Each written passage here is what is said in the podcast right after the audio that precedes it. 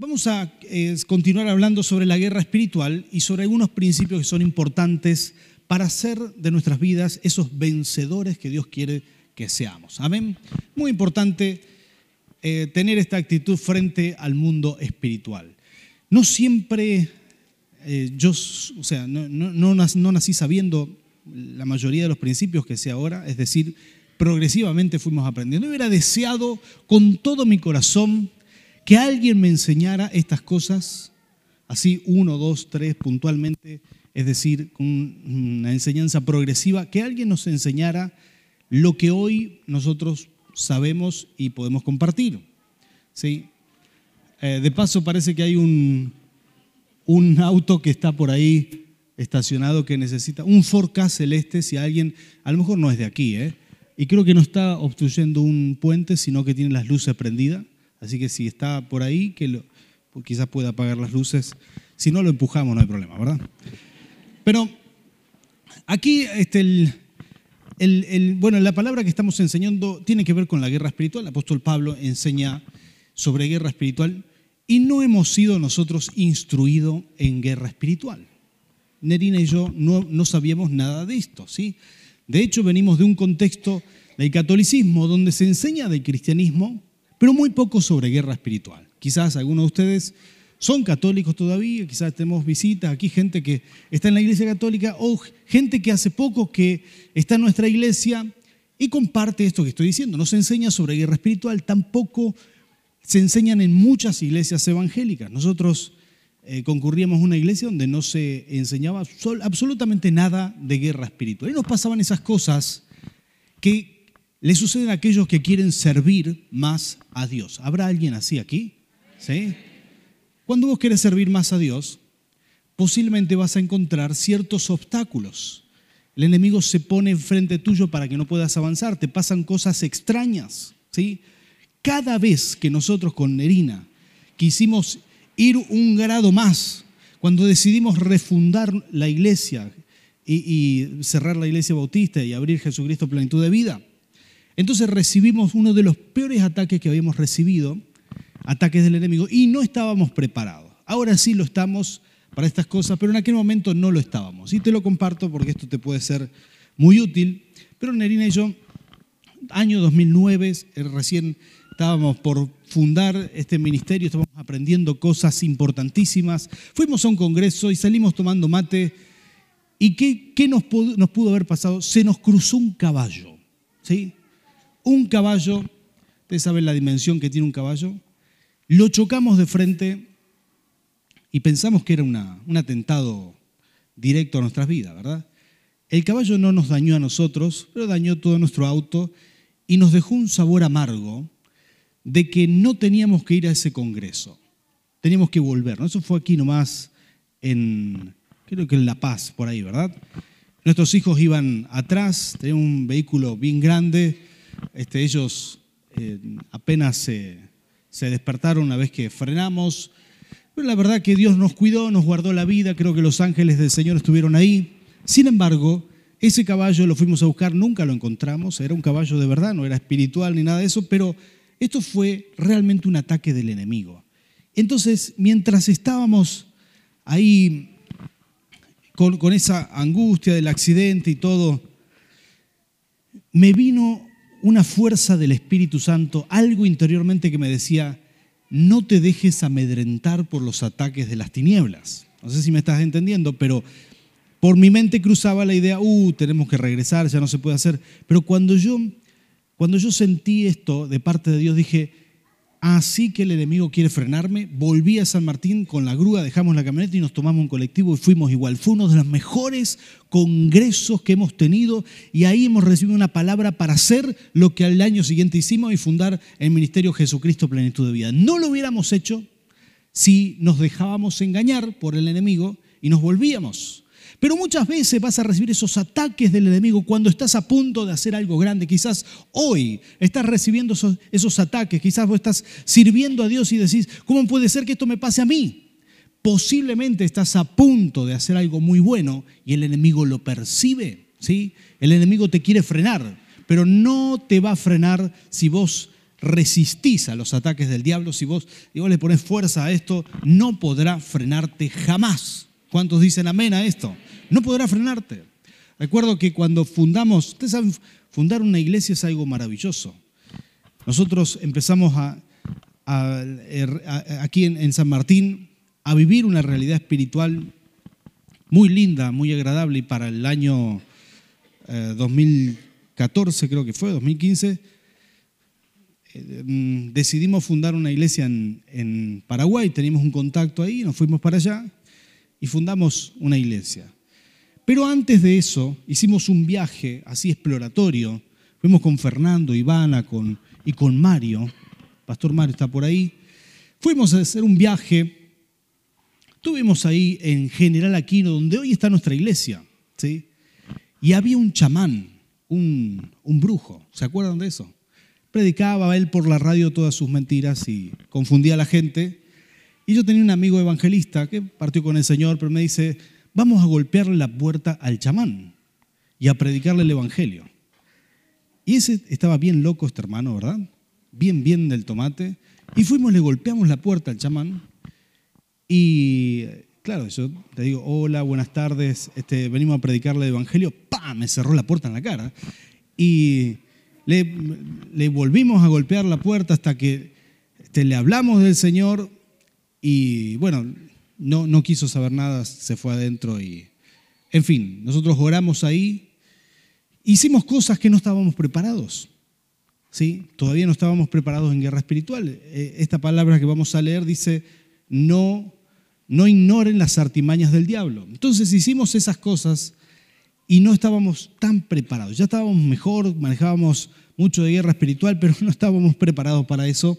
Así que este, estuvimos ahí eh, predicando el Evangelio, hicimos una campaña, comenzamos a evangelizar. Algunas de esa gente hoy está en nuestra iglesia en general aquí, no, se congregan ahí gracias al Rey de Reyes, permanecen hasta el día de hoy. Sin embargo, después nuestro equipo se fue y yo me quedé unos días en Asunción y vino Nerina a verme y me dice, ¿qué te pasa? No te veo bien. Resulta que durante la noche, miren lo que hace el enemigo, durante la noche estábamos en un, hotel hospedado, tenía, ¿cuántas estrellas? Tenía como cinco, 50 mil estrellas, veían los agujeros en el techo, veías todas las estrellas que querías. Era un establo reformado, reacondicionado con muy poco dinero, reacondicionado para que sea un hotel, era el único hotel de la ciudad. Entonces, y encima hizo frío, me dijo, acá tienen una frazada, abrió la frazada, tenía ocho agujeros, la frazada así grande, ¿verdad? Frazada con ventilación. Entonces nos tapamos con lo que había, sobrevivimos esos días ahí. Un lugar muy lindo, los pastores de Fernández escuchaban ruidos a cadena en el techo. Después vimos que estaba al lado del cementerio, los demonios nos, querían echar de ahí. Y después de ellos se volvieron y, acá en Argentina y nosotros nos quedamos unos días más trabajando en Asunción. Y Nerina me dice, no te veo bien, no te veo bien, vamos, o, bueno, no me acuerdo bien cómo fue, la cuestión es que fuimos al médico y yo tenía una picadura de tarántula, ¿sí? Me dice, esto es una tarántula, este, en algunos lugares nos dijeron, la medicina no es muy buena, alguien me dijo que era un pelo encarnado, ¿verdad? Pero tenía un, huevo de gallina, me había salido por acá en la pierna, no era un pelo encarnado. Entonces me dicen, este, unos conocedores me dicen, no, estas mordeduras así por este puntito negro, esto es una tarántula, se ve que a la noche vino una tarántula y te mordió ahí. Entonces llegué aquí, fui a infectología, el hospital, hicimos todos los, todas las, este, los, eh, los, análisis, etcétera, porque seguramente había veneno en la sangre, no había ni veneno, no había nada. Después oramos y al tiempo eso desapareció y se terminó. Pero mientras yo prediqué el Evangelio y no teníamos un equipo fuerte de intercesión, no sabíamos bien lo que hacíamos, el enemigo tenía acceso a golpearnos. Y ojo, por más que seas creyente, si vos no estás en oración y no estás protegido y no te pones toda la armadura del, Señor, el enemigo te puede afectar igual. Así que hay que ponerse toda la armadura del Señor. Tocale que está al lado tuyo, decirle eso es para vos. Ministrarle un poco, decirle no seas cabezón, ponete la armadura, ¿sí? el amor de Cristo. Por eso el apóstol Pablo enseña estos textos tan buenos, tan buenos que estamos estudiando en, este, en esta serie. Y yo quiero leerlo otra vez, vamos a leer Efesios capítulo 6. Vamos a seguir hablando de esa armadura esa armadura que todos nosotros debemos ponernos. Si yo sabía, me ponía una armadura acá en la pierna donde me picó la tarántula, ¿verdad? Pero no, no lo sabía en ese momento. Pero dice este texto, Efesios capítulo 6, versículo 10 al 18. Vamos a leer estos, estos, estos textos bíblicos. Dice así, por último, fortalezcanse con el gran poder del Señor. Dice, pónganse toda, diga conmigo toda, toda la armadura de Dios para que puedan hacer frente, frente a las artimañas del diablo. ¿sí?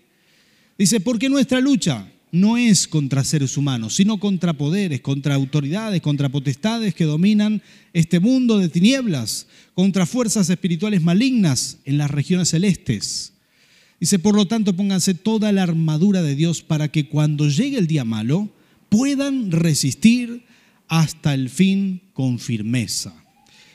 Sigue diciendo, manténganse firmes, ceñidos con el cinturón de la verdad, protegidos con la coraza de justicia y calzados con, con la disposición de proclamar el Evangelio, el, el Evangelio de la paz. Además de todo esto, tomen el escudo de la fe con el cual podrán apagar todas las flechas encendidas del maligno. Tomen el casco, diga conmigo el casco. Esto es lo que vamos a ver hoy, el casco de la salvación y la espada del Espíritu, que es la palabra de Dios. Oren en el Espíritu en todo momento con peticiones y ruego y manténganse alerta, perseveren y perseveren en oración por todos los santos. ¿Cuántos dicen amén? Hasta aquí la palabra del Señor, lo que vamos a leer hoy.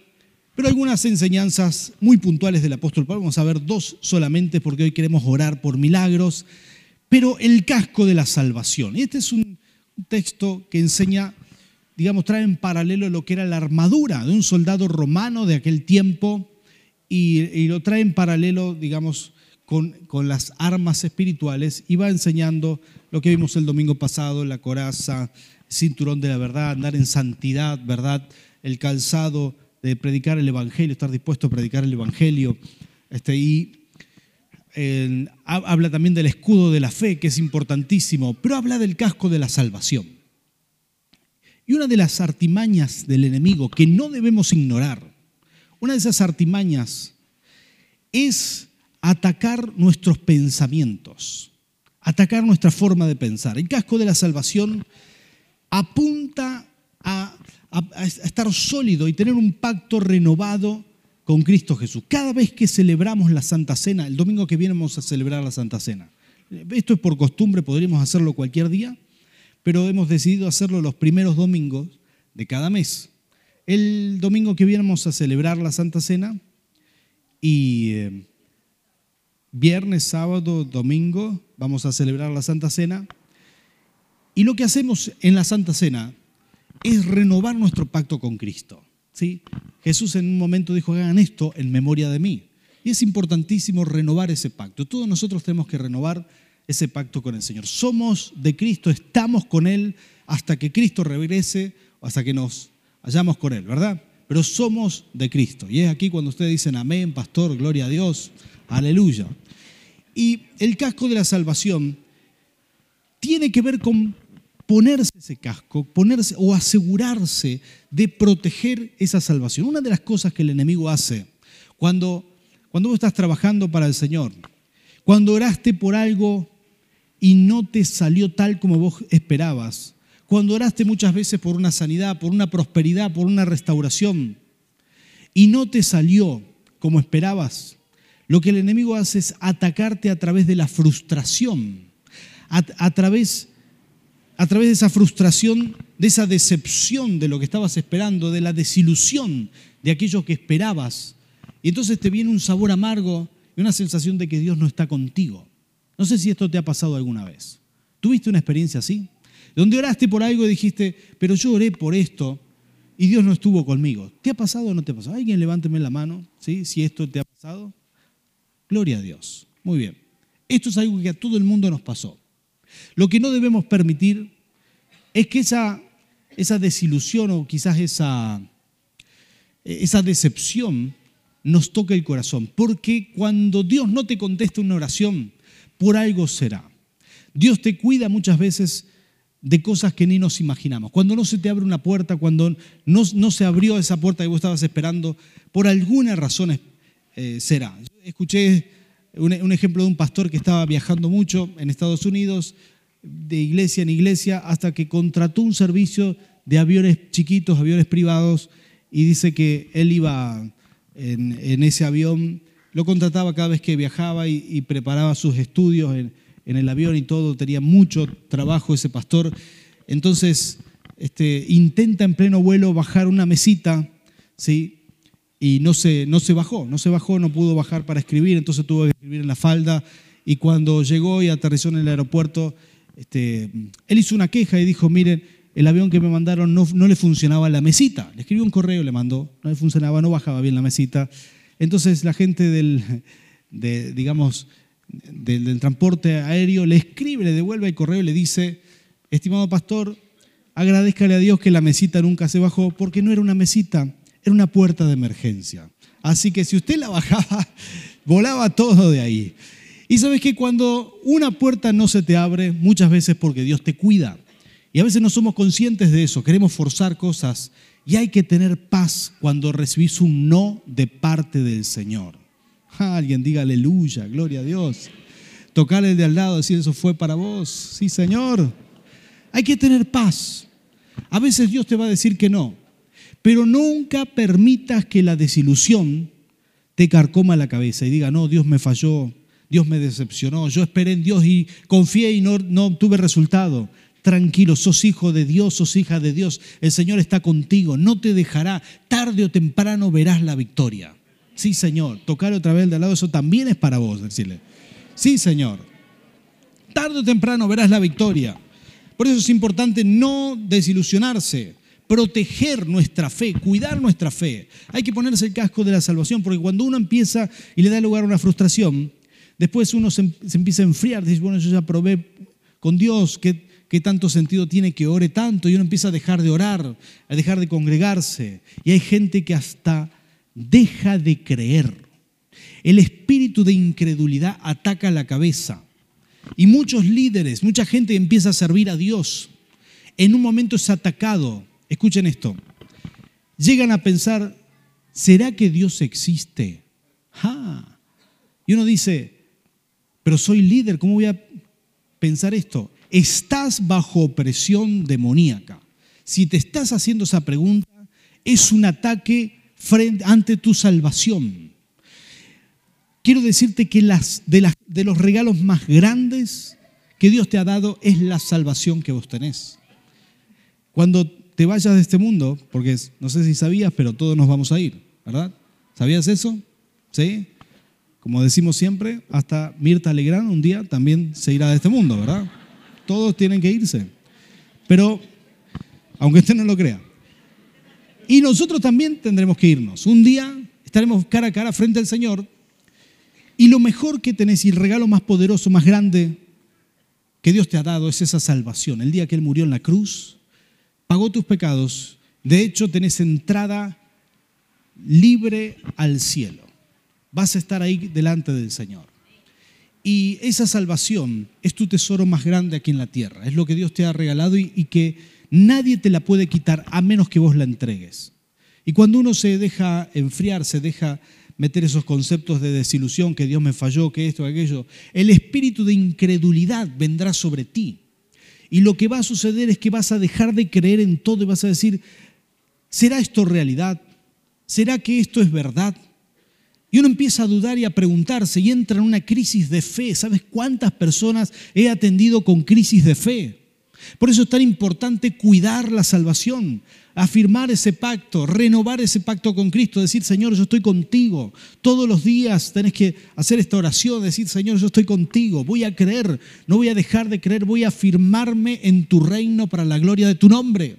Es importante afirmarse en el Señor y nunca dudar echar fuera ese espíritu de incredulidad. Vos sabés cuando estás atacado por el enemigo. Vos sabrás cuando querés creer y no podés hacerlo. Cuando algo te hace dudar. ese es el momento de hacer guerra espiritual. Estás frente a un espíritu de incredulidad. A veces son por las cosas que leemos. Hay libros que están preparados para, para robarte la fe. No lo permitas, no lo permitas. Hay que cuidar que ponerse el casco de la salvación. ¿Cuántos dicen amén a eso? Sí, Señor, tocale al, lado tuyo, decirle a ponerse el casco. Sí, Señor. Hay que ponerse el casco de la salvación. Esto es lo que enseña la palabra. Todo, todo el mundo tiene que asegurarse. Y la segunda cosa que enseña, y, al, bueno, ya al final de, de este pasaje dice, la espada, la espada del Espíritu, que es la palabra de Dios, la espada del Espíritu. El casco de la salvación y la espada. El soldado, bueno, eh, eh, quizás de toda la armadura, de todo el equipamiento que tenía, lo que más daño producía al enemigo es la espada, ¿verdad? Es con lo que atacaba. Entonces, el apóstol Pablo dice, tenemos, bueno, tenemos que usar esa espada, que es la espada del Espíritu. Voy a explicarte algunos detalles en ese momento. Bueno, cuando hablamos de la palabra de Dios, no estamos pensando en la Biblia tal como la conocemos porque en el momento que fue escrito este texto no existía la Biblia, ¿sí? Todavía no existía. La Biblia tal como la conocemos existió algunos siglos después, hasta que se juntaron todos los libros.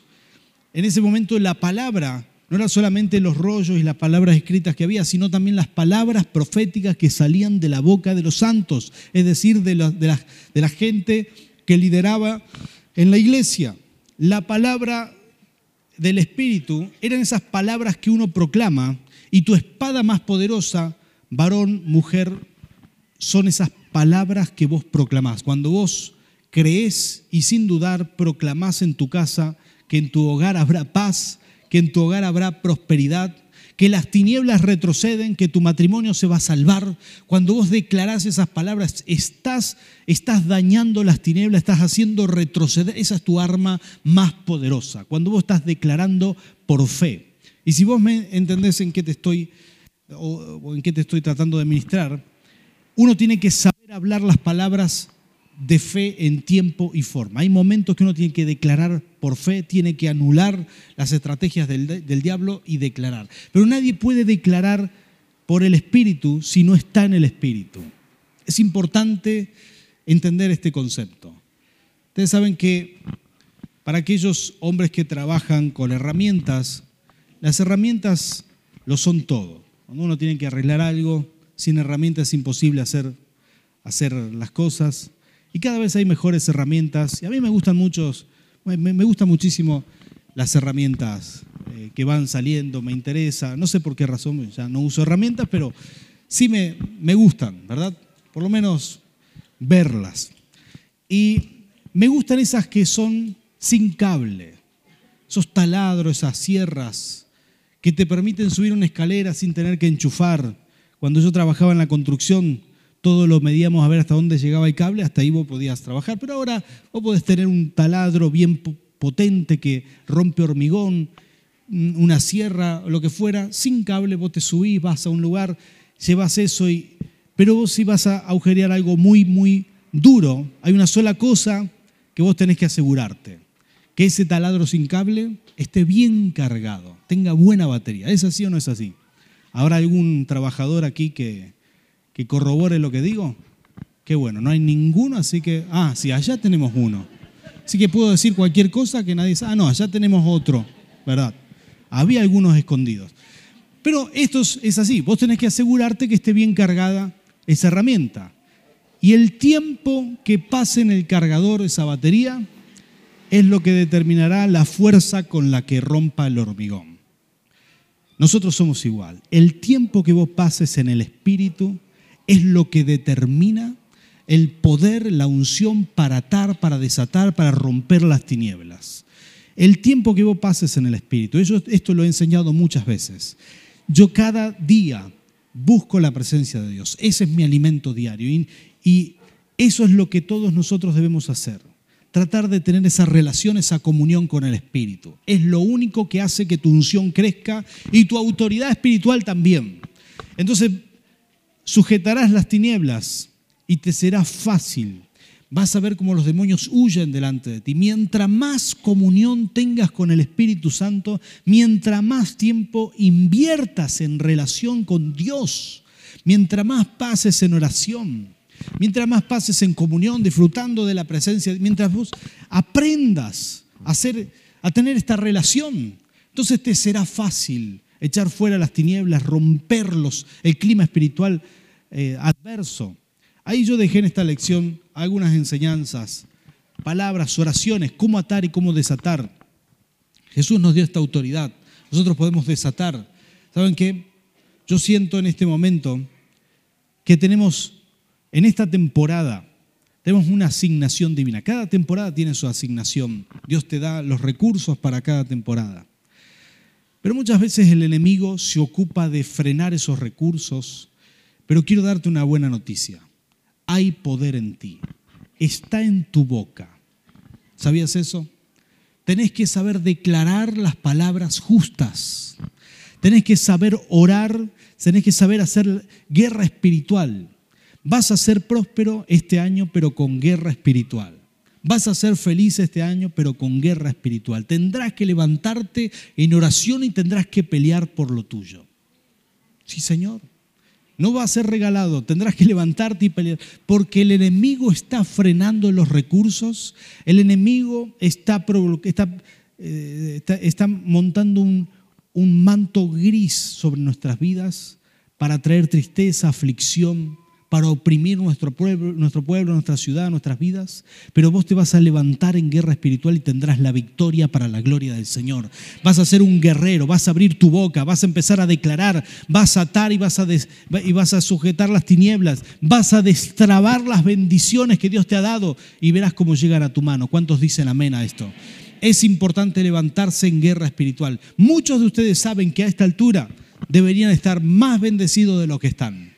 No sé a quién le estoy hablando, pero yo sé que hay personas que saben perfectamente esto, que saben que a esta altura hay cosas que ya deberían haberles llegado porque sabes que el Señor te lo prometió, sabes que este es el tiempo, que estás en esta temporada, que Dios te mandó a hacer esto y que todavía no están los recursos, yo quiero darte una palabra para ti, tenés que levantarte en guerra espiritual. Eso es todo lo que tenés que hacer. Está trabado en los cielos, pero tenés la autoridad. Tenés la autoridad en el Señor, el Espíritu Santo está sobre ti, tenés que tomar esa autoridad y empezar a clamar, empezar a derribar las obras de las tinieblas, que las bendiciones que son que, que te pertenecen vendrán a tu mano tarde o temprano. ¿Cuántos dicen amén? Ponte de pie. Le voy a pedir a los adoradores que vengan por aquí ponte de pie y vamos a orar. Y yo quiero dejarte con estas enseñanzas, pero quiero orar por ti. Y como hemos proclamado hoy, esto es un día de milagros. Esto es una tarde, una nochecita de milagros y prodigios del cielo. Así que vamos a adorar aquí, vengan los adoradores, y vamos a, vamos a entrar en este clima de milagros. Dios hará lo que tus fuerzas no pueden hacer. ¿sí? Aquí hay una tarea para, para vos, algo que vos tenés que hacer. Tendrás que orar, tendrás que pasar tiempo, ese tiempo en comunión con el Espíritu Santo. Tendrás que levantarte como un guerrero, como una guerrera. Tendrás que reclamar lo que te pertenece. Tendrás que sujetar los demonios que quieran atacarte. Tendrás que anticiparte a las artimañas del diablo. Tendrás que combatir tus propias frustraciones y desilusiones. Tendrás que echar fuera de tu vida el espíritu de incredulidad que muchas veces te ha atacado, que te hace subir y bajar, que te hace venir a la iglesia un día y tres días no. Tendrás que combatir para ser vencedor, pero el Señor está contigo. El Señor está contigo. Y aquellas personas que están en una etapa, están en, una temporada de bendición, que saben que a esta altura las bendiciones deberían ser mayores. Este es tu tiempo de empezar a reclamar. Y yo voy a pedirte que ahora mismo abras tu boca y empieces a orar y empieces a declarar que todo lo que el enemigo trabó en este momento se destraba por la unción que se mueve en este lugar. La gloria del Señor nos respalda. Así que empezá a declarar, abrí tu boca y decí, Señor, en tu nombre, mis bendiciones vienen. Mis bendiciones vienen, Padre, en el nombre de Jesús. Sujeto las tinieblas. Mis bendiciones vienen. En el nombre de Jesús, proclamalo, proclamalo. Aleluya. Gracias, Rey. Santo Dios, escucha la oración de tu pueblo, Señor.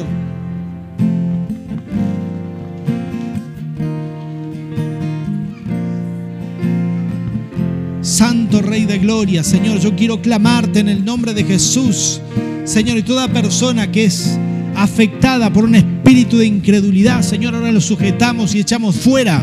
Señor, en el nombre de Jesús declaramos que viene la fe, viene la fe, viene la fe, Señor. Nosotros creemos en ti.